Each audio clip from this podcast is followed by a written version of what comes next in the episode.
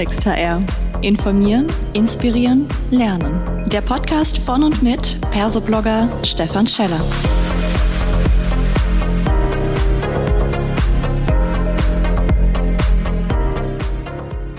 Hallo und herzlich willkommen zu einer weiteren Ausgabe von Klartext HR. Heute freue ich mich sehr, Fabian Kienbaum mit mir hier am Mikrofon zu haben und wir sprechen über das Thema Chief Empowerment Officer, Leadership zu Zeiten der Transformation. Hallo, lieber Fabian. Wunderbar, dass du da bist. Ich freue mich sehr. Magst du dich unseren Hörerinnen bitte kurz selbst vorstellen? Hallo, lieber Stefan. Ganz lieben Dank für die Einladung. Ja, ich bin Fabian Kienbaum, geschäftsführender Gesellschafter von Kienbaum. Wir sind ein Beratungshaus, das sich mit People und Organization auseinandersetzt. Bin in dieser Rolle äh, jetzt seit guten fünf Jahren und seit zehn Jahren bei uns im Unternehmen, lebe in Köln. Mhm. Und du hast ja durchaus eine gewisse Berühmtheit, muss man schon sagen. Also mein Feed ist auch voll von Kienbaum und Fabian Kienbaum Nachrichten. Und was ich ganz spannend finde, was wir auch in den Titel jetzt mit reingenommen haben, du bist ein sogenannter Chief Empowerment Officer. Magst du uns mal sagen, was genau verbirgt sich hinter diesem Titel und dieser Ausrichtung? Vielleicht erstmal zur Wortentstehung ganz kurz. Wir haben hier in den vergangenen Jahren bei dem einen oder anderen Transformationsvorhaben in eigener Sache bewusst mit Künstlern auch zusammengearbeitet, um mhm. diesen Ausbruch aus, aus unserer sehr stark kognitiv geprägten Welt ähm, zu tätigen. Und äh, bei der Gelegenheit äh, haben wir unglaublich stark gespürt, dass Sprache ja ein sehr wichtiges Instrument ist, ja, gerade wenn es um Veränderung geht, auch in der adäquaten Ansprache, Emotionalisierung und so weiter. Und ein Künstler, mit dem wir zusammengearbeitet haben, Miha mhm. Pogacnik, ein Violinist, hat eben immer ganz bewusst äh, den Finger in die Wunde gelegt, wenn es um unsere Anglizismen ging. Und ein, ein, ein solcher Anglizismus, jetzt nicht nur äh, im, im Beratersprech, sondern auch einfach so in unserer, ja, wie man schon sagt, in unserer Corporate World, mhm. Ist ja beispielsweise, sind ja auch Titel, ja, so ja. auch Chief Executive Officer und so weiter und so fort. Und ob der Arbeit, die wir getätigt haben, war eben äh, seine Vorstellung zu sagen, ist es nicht viel schöner, und das war jetzt so bewusst überspitzt, ja nicht Executive im Sinne von exekutieren, sondern Empowerment im mhm. Sinne von empowern, weil darum ging es am Ende auch in der Frage, äh, welche Kulturarbeit und welche Stellhebel wollen wir eigentlich in Bewegung setzen. Also das einmal zum Wort Ursprung, wie ist das überhaupt entstanden? Mhm. Und die Vorstellung, die damit einhergeht, ist eine, wie ich immer wieder äh, sehr stimmig auch in so, einem, in so einer Gesellschaftsvorstellung äh, finde, wie beim Ordoliberalismus. Also es hat auf der einen Seite etwas mit Freiheit zu tun und auf der anderen mhm. Seite mit Ordnung. Und im, was wir mit Ordnung eingehen, sind eben Rahmenbedingungen für uns hier auch in einem Unternehmen zu finden, die es Menschen ermöglicht, wachsen zu dürfen. Ja, also diese, den Befähigungsgedanken eben auch bewusst zu spielen und uns darüber auch auf einer anderen Augenhöhe hoffentlich oder nicht andere Augenhöhe, sondern Augenhöhe zu begegnen, um mhm äh, gerade auch so äh, diese Lust, diese Kraft und auch diese Gestaltungsfreude bei jedem Einzelnen hoffentlich ähm, zur Entfaltung bringen zu können. Also das einmal so auf der Metaebene und etwas abstrahiert, wie sind wir darauf gekommen, was hat uns bewegt. Und mittlerweile sind wir im Übrigen sogar, wir haben jetzt ja zwei äh, Chief Empowerment Officer, wir sind ja seit zwei Jahren in so einem äh, Co-Leadership-Modell auch. Und mhm. auch da nochmal sehr stark geguckt, ähm, wie können wir eigentlich stärkenorientiert äh, größtmöglichen Einfluss ähm, in die Organisation tragen, um dann auch eine nachhaltige, positive Entwicklung zu nehmen. Mhm. Ich glaube, der Begriff Empowerment, der ist ja allen, die heute so nur irgendwo am Rande was auch mit dem Begriff Transformation anfangen können, durchaus ein Begriff. Jetzt mal mit Blick auf Führung, Schrägstrich, Leadership. Wo sind denn jetzt genau die Nuancen, die das Führen als ein Chief Empowerment Officer unterscheidet von dem, wie man bisher vielleicht auch gesagt hat, Führungskraft oder einem klassischen CEO? Ja, vor die Klammer gestellt finde ich immer ganz wichtig bei dem Thema. Es gibt ja wirklich ähm, sehr viele unterschiedliche Stile, ja, auch so mhm. diese, diese Gegenüberstellung von transformationaler Führung versus transaktionaler Führung und so auch hier. Ich glaube, in, den, in, dem, in dem Gedanken von Empowerment findet sich sehr viel Zeitgeist wieder und das lag uns am Herzen, ja. Und den, den Gedanken, der, der mit einhergeht, ist, es hat nichts mit Wertigkeit zu tun. Ja, ich finde nicht, wenn man jetzt beispielsweise sagt, hier wird klassischer geführt, äh, dass das irgendwie etwas Negatives implizieren muss. Im Gegenteil, es ist total kontextabhängig. Ja, also wirklich von bis, Branche, Industrie, Größen, Alter von Organisationen von bis. Ähm, und, und jede Organisation und jedes Team muss ja für sich auch entsprechend irgendwie diese Kultur ausbilden. Für uns war es aber damals wichtig äh, zu sagen, wir hatten eben so das eine oder andere Phänomen, wo wir das Gefühl hatten, das wollen wir verändern. Und ein Hebel war für uns zu sagen, auch bei dem Gedanken von Empowerment, wir wollen, wir wollen eine Kultur schaffen, wo im Empowerment sehr, sehr viel steckt, was wir normativ mit unserer Veränderung verbinden. Das hatte damit zu tun, dass wir bewusst beispielsweise ausrufen wollten, was ich eben sagte, persönliches Wachstum liegt uns total am Herzen. Eine andere Form der Kollaboration, ein, ein weniger höher, schneller, weiter, sondern eine, ein, eine Heimat hier auch für unsere Kolleginnen und Kollegen zu bauen, wo es vollkommen legitim ist zu sagen, man geht quasi laterale Schritte. Man muss nicht quasi immer aufsteigen. Ja? Äh, Fachkarrieren genauso wichtig wie auch äh, bei uns ähm, Karrieren, die sehr, sehr stark auch mit, mit Marktberührung, mit Klienten und so weiter zu tun hat. Also es sind verschiedene Facetten damit hineingeflossen und ähm, Empowerment bringt das, glaube ich, sehr, sehr gut zum Ausdruck. Mhm. Und hat dann dieses Empowerment letztendlich auch implizit den Auftrag, Entscheidungen dort zu treffen? Man sagt es ja immer so ein bisschen äh, flapsig, dort, wo die größte Kompetenz ist, also quasi bewusst nach unten zu geben und äh, auch den, den Mut zu haben, diese Entscheidungen zu treffen. Ist das auch Teil des Empowerments, das von der Führungskraft stimuliert werden soll? Ja, ich würde mal sagen, in, in der Endausbaustufe schafft sich äh, ein Chief Empowerment Officer am Ende eigentlich ab. Ja, mhm. genau. Ähm, und der Grundgedanke von ähm, Verantwortungsübernahme, auch von Ownership äh, und so zu handeln und zu denken, als wäre es das eigene, genauso wie du mhm. gerade beschrieben hast, ja. Äh, so ein Umfeld zu verschaffen, was stark geprägt ist auch mit, äh, was über diese Begrifflichkeit der Psychological Safety zum Ausdruck gebracht wird. Das liegt da drin und äh, das lag uns am Herzen. Das bedeutet am Ende aber nicht, das kennt man ja auch häufig, gerade aus ähm, äh, agilen Setups, ja.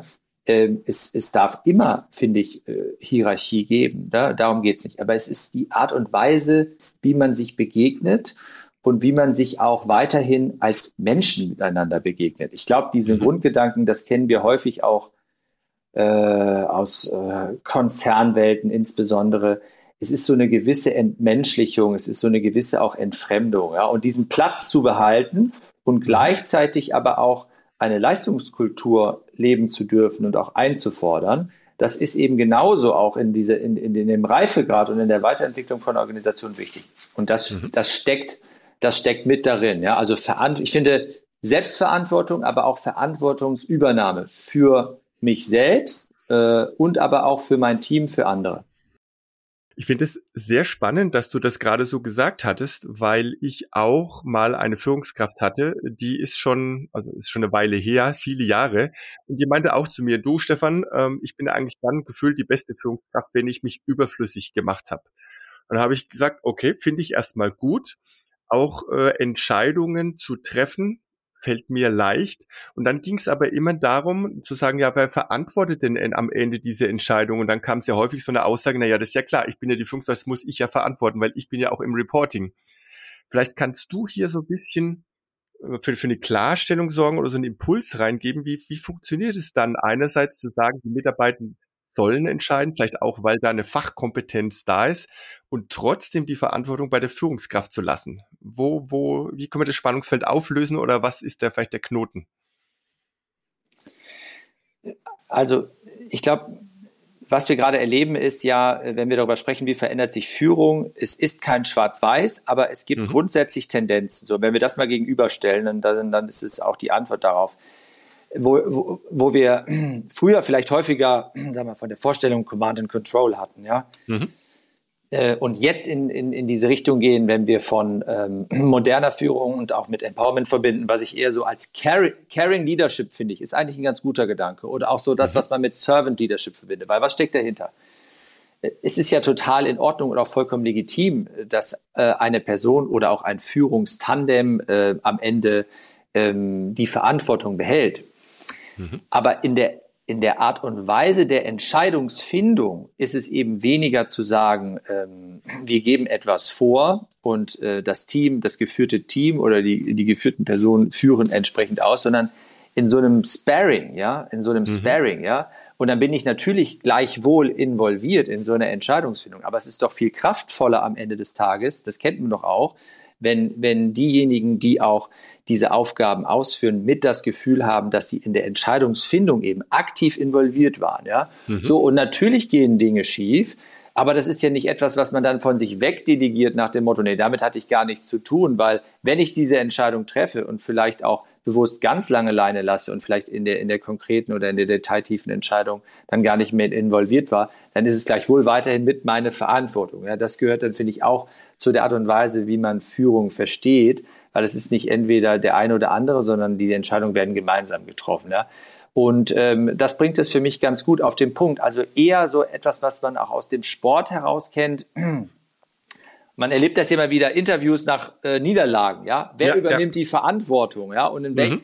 das ist auch eine Stilfrage, ja. Stelle ich ja. mich vor das Team oder mhm. Habe ich damit gar nichts zu tun, weil ich hatte natürlich die, den Top-Matchplan, aber die Spieler haben es nicht richtig ausgeführt. So, und mhm. ich glaube, daran wird ganz gut erkenntlich, wie man es eben auch anders haben kann, wie man sich auch als Einheit versteht und wie man sowohl herausfordernde Zeiten, aber auch gute Zeiten ähm, gemeinsam äh, meistert.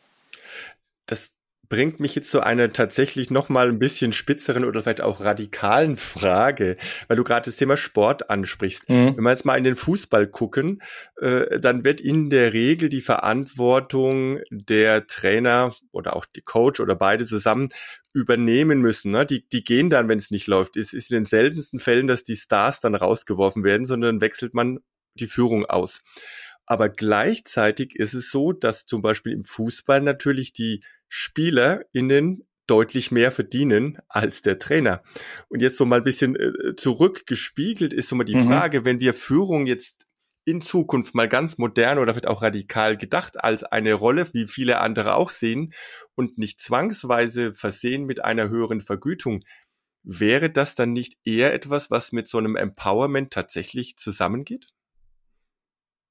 Weiß, ist jetzt fiese Frage, aber. Sag doch mal ganz genau. Also die Frage ist ja die, wenn wir Mitverantwortung übernehmen wollen als ja. Mitarbeitende und die Führungskräfte sagen, ja, das ist mein Ziel und am besten bin ich überflüssig, da wäre dann ja die Frage, ob man nicht auch sagt, okay, warum muss denn Führung zwangsweise immer besser bezahlt werden? Ne? Also nach dem Motto, wofür? Früher hat man ja immer gesagt, das ist, weil ich mehr Verantwortung habe.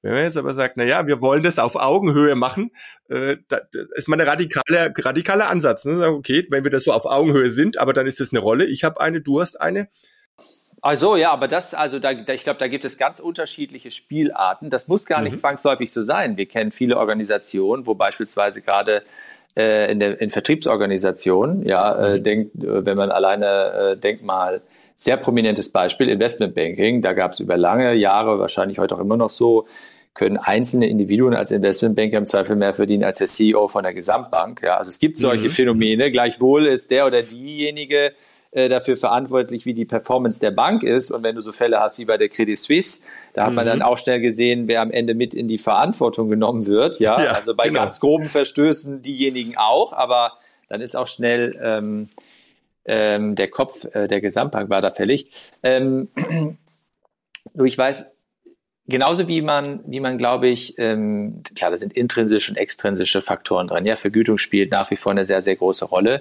Aber gerade wenn man auch darauf schaut, wie man äh, Karrierepfade ausgestalten kann, wie man Aufgaben ausgestaltet, versuchen wir auch sehr bewusst, diese Dimension immer voneinander zu trennen. Ja, also äh, welche Aufgaben möchtest du denn nehmen? Wo kannst du eigentlich auch bestmöglich deine Kraft entfalten? Und wie kann man jetzt mal in so mhm. einem Gesamtgefüge von der Organisation Rollen denken? Ja, sehr, sehr mhm. häufig versuchen wir ja auch in dem Bild vielleicht auch in dem heroischen Bild einer Führungskraft ganz, ganz viel zu vereinen, was im Zweifel vielleicht äh, gar nicht dienlich ist, gemäß mhm. der Stärken der Person. Und äh, wir erleben immer mal wieder auch jetzt ähm, bei Veränderungen die Überlegung zu sagen, was können wir vielleicht auch bewusst herausnehmen und wie kann man einzelne Themen dann eben auch stärkenorientiert Menschen um den Hals hängen, damit am Ende die Wirkung für die Gruppe und das Gesamtteam eine bessere ist, ja. Mhm. Und dann mag das total in den Hintergrund rücken, ja. Und äh, das, das finde ich eigentlich, das ist genau der richtige Ansatz. Wir machen das sehr stark. Wir haben natürlich da vielleicht auch vielleicht bessere Voraussetzungen jetzt hier in der Beratung. Und da gibt es genau diese verschiedenen Hüte, die man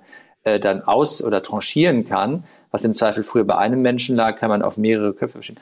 Aber auch in anderen Organisationen äh, ist das möglich. Und ich mag diese Vorstellung davon eigentlich. Und bewusst auch im mhm. Übrigen ein Mandat wie auf Zeit zu übernehmen. Ja. ja. ja. Und äh, das ist aber, wenn man jetzt, wenn wir jetzt darüber nachdenken, spüren wir ja, das ist ein sehr starker Ausbruch aus einer gängigen, üblichen Praxis, weil das sehr stark damit zu tun, Betriebszugehörigkeiten, Seniorität, dann ist häufig eben auch Führung korreliert mit Alter, weil man ja dann äh, zugrunde legt, der oder die hat einen entsprechenden Erfahrungsschatz.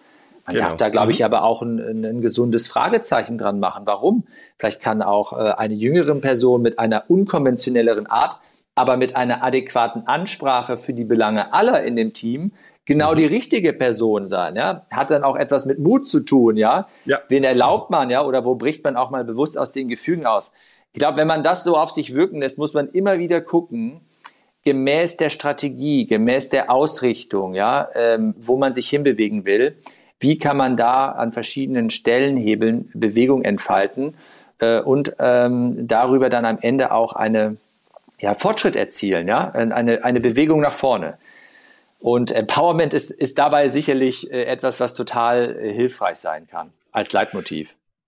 Das gefällt mir wirklich gut. Äh, eine abschließende Frage vielleicht an der Stelle noch. Was kann denn jetzt HR tun, um zu sagen, ja, dieser Ansatz, über den wir gerade gesprochen haben, Chief Empowerment Officer gefällt mir. Was können die einbringen? Was, welche Leitlinien oder Rahmenbedingungen müssen sie schaffen? So ein, zwei Tipps noch zum Start. Aus HR-Sicht ist, glaube ich, zweierlei wichtig. Auf der einen Seite nach wie vor ist es ein tiefes, grundlegendes Verständnis für die Bedarfe und die Bedürfnisse des Geschäfts zu besitzen. Grundsätzlich mhm. Auch abteilungs- und teamspezifisch. Ich glaube, das ist total wichtig. Wir, wir, wir kennen das jetzt lang genug, auch äh, gut aufgestellte, wirklich auch impacttreibende Businesspartner bringen genau das mit.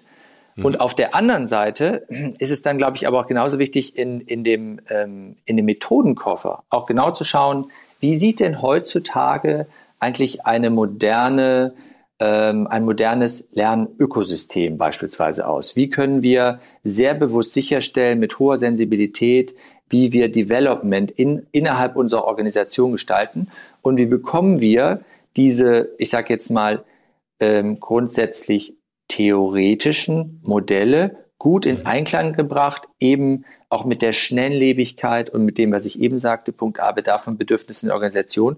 Und wie sind wir in einem engen Austausch auch gerade wieder beim Thema Führung äh, mit den jeweils Verantwortlichen. Und ich glaube, wenn das aus so einer HR-Rolle herausgetrieben wird, äh, die HR-Funktion als solche kann da einen unglaublichen Beitrag leisten. Und das muss aber verkörpert werden durch die handelnden Akteure und Personen mit dem entsprechenden Skillset, was ich jetzt gerade ausgeführt habe. Wunderbar. Ich denke, das macht uns doch allen Mut und geht in, lässt uns in die Aktion gehen. Ich sage erstmal ganz herzlichen Dank, lieber Fabian, dass du dir deine wertvolle Zeit genommen hast für unser Gespräch. Ich drücke euch weiterhin die Daumen im Bereich Chief Empowerment Officer Transformation und Leadership. Ganz lieben Dank, Stefan.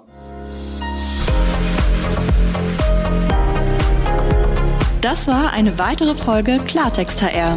Informieren, inspirieren, lernen. Der Podcast von und mit Persoblogger Stefan Scheller.